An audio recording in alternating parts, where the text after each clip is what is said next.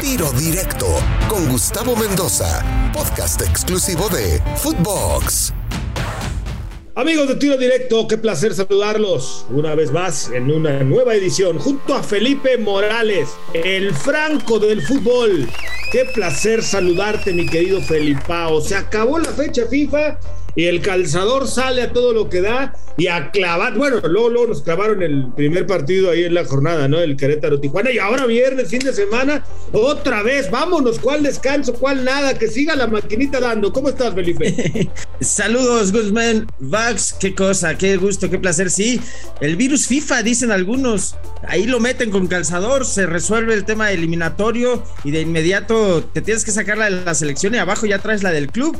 Eh, me da gusto que los futbolistas por primera vez en su vida estén trabajando, güey, ¿no? Porque yo los veo como que trabajan dos horas al día y se quejan.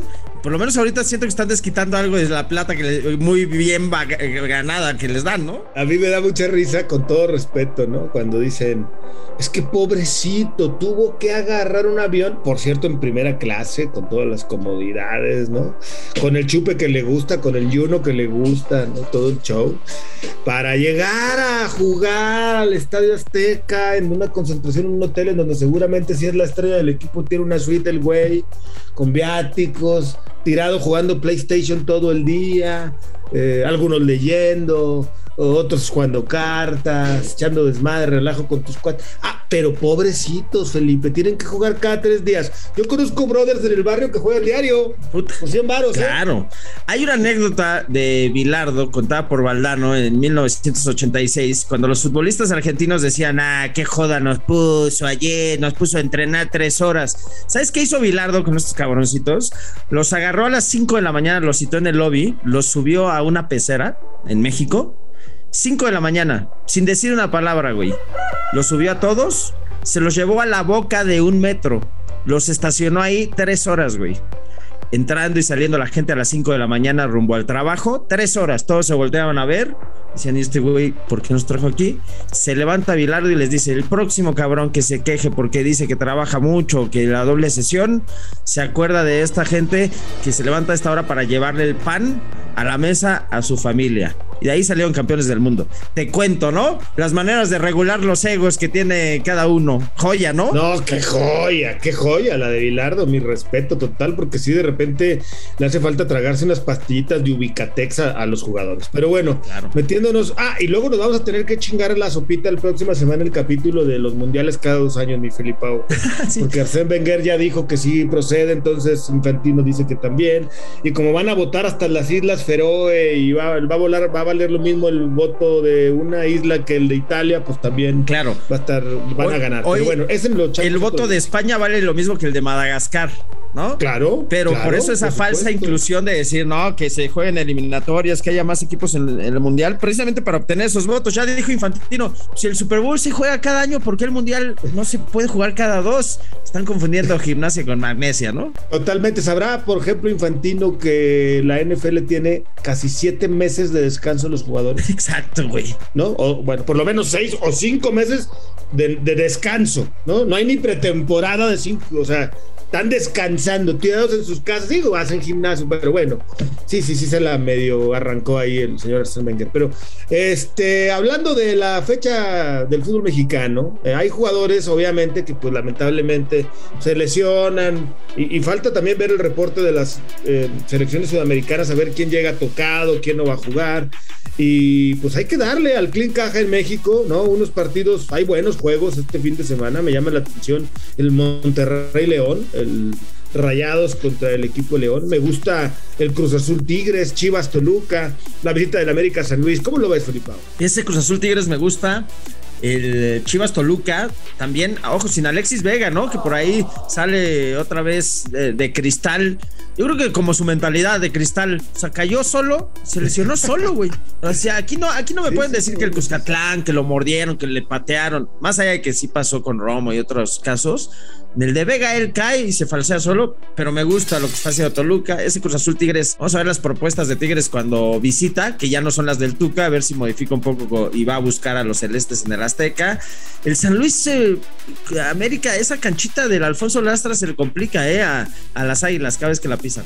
Pues eh, y, y sí, y un América que podamos a ver al final de cuentas eh, Sánchez, ¿no? Jorge, que había salido tocado el partido contra Honduras, a ver, no creo que se alcance a recuperar. Y bueno, pues este, un San Luis que viene a la alza y un equipo de América que pues, a algunos les encanta, a otros más o menos, y a unos de plano nada, no les gusta absolutamente nada. Fíjate, otro partido interesante, y no precisamente por lo que pasa en la cancha, sino también por lo que pasa en la oficina o con los dueños. Pachuca Santos.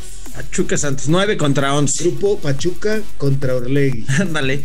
Sí, ese es el clásico es que del escritorio. Que Martínez y Iraragorri tienen una rivalidad, ¿no? Sí, sí, sí, sí, no se pueden ver, no se pueden ver. El clásico del escritorio es exactamente. Ahora, el América como la selección, ¿no? El América como la selección, ahí prendido de la punta, 25 puntos, besos sin amor. Te van a decir que el amor es el dinero, te van a decir que, que hay que puntuar sobre jugar bien o romantizar o tener buenas sensaciones. Pero ahí está el América como los del Tata, arribita, un símil parecido. Este, no le gusta nadie, pero pues, ¿qué le puedes reclamar con, con 25 unidades, no? Fíjate que me gustó tu comparación. El América como la selección. No convence a muchos, pero está arriba. La selección tampoco termina de convencer, pero está sumando puntos.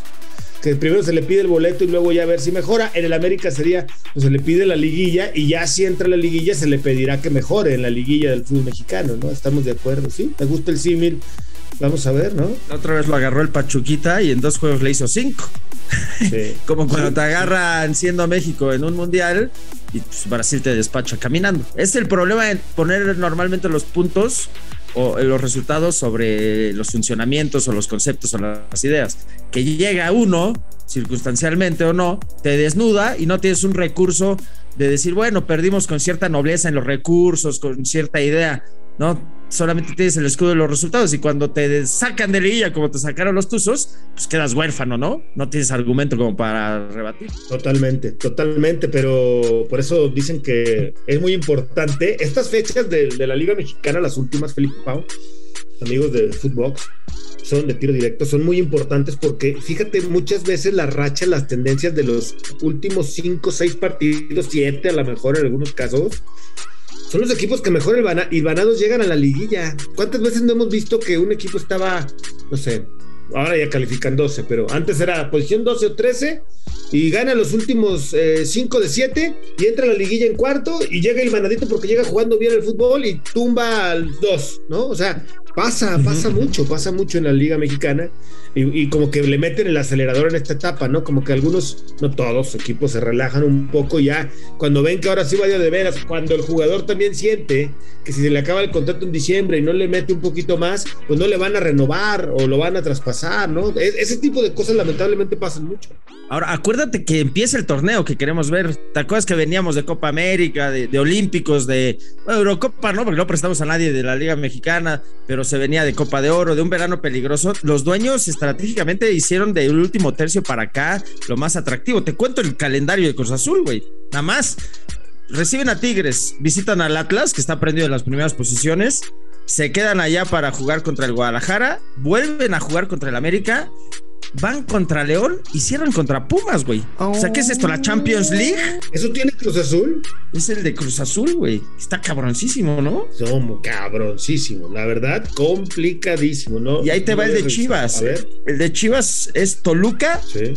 Después checa el portador Tijuana, pero después van con Cruz Azul, Tigres y bueno, cierran flojito contra Mazatlán.